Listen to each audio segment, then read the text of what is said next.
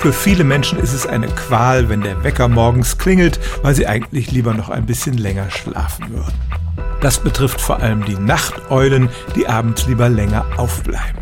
Die meisten modernen Wecker haben so eine Schlummertaste, die kann man drücken, nochmal einnicken und nach ein paar Minuten wird man wieder geweckt.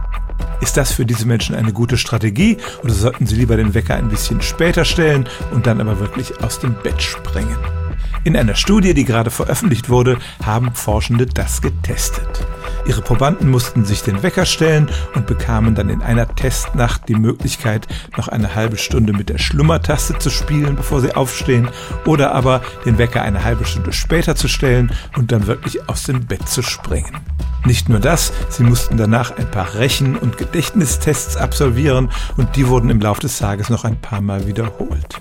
Das Ergebnis der Studie, die Schlummertastendrücker waren tatsächlich in der ersten Stunde nach dem Aufstehen fitter im Kopf. Sie hatten diese halbe Stunde genutzt, um in eine bessere Schlafphase zu kommen und waren dann nicht so verstört wie diejenigen, die aus ihren tiefsten Träumen gerissen wurden.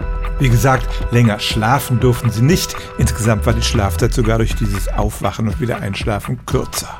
Und dieser kognitive Effekt erstreckte sich nicht auf den ganzen Tag, sondern war nach 40 Minuten vorbei.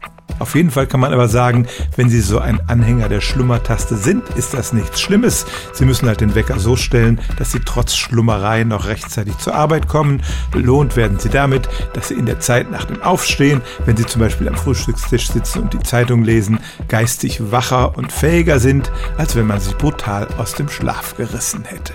Stellen auch Sie Ihre alltäglichste Frage unter stimmt's at radio1.de.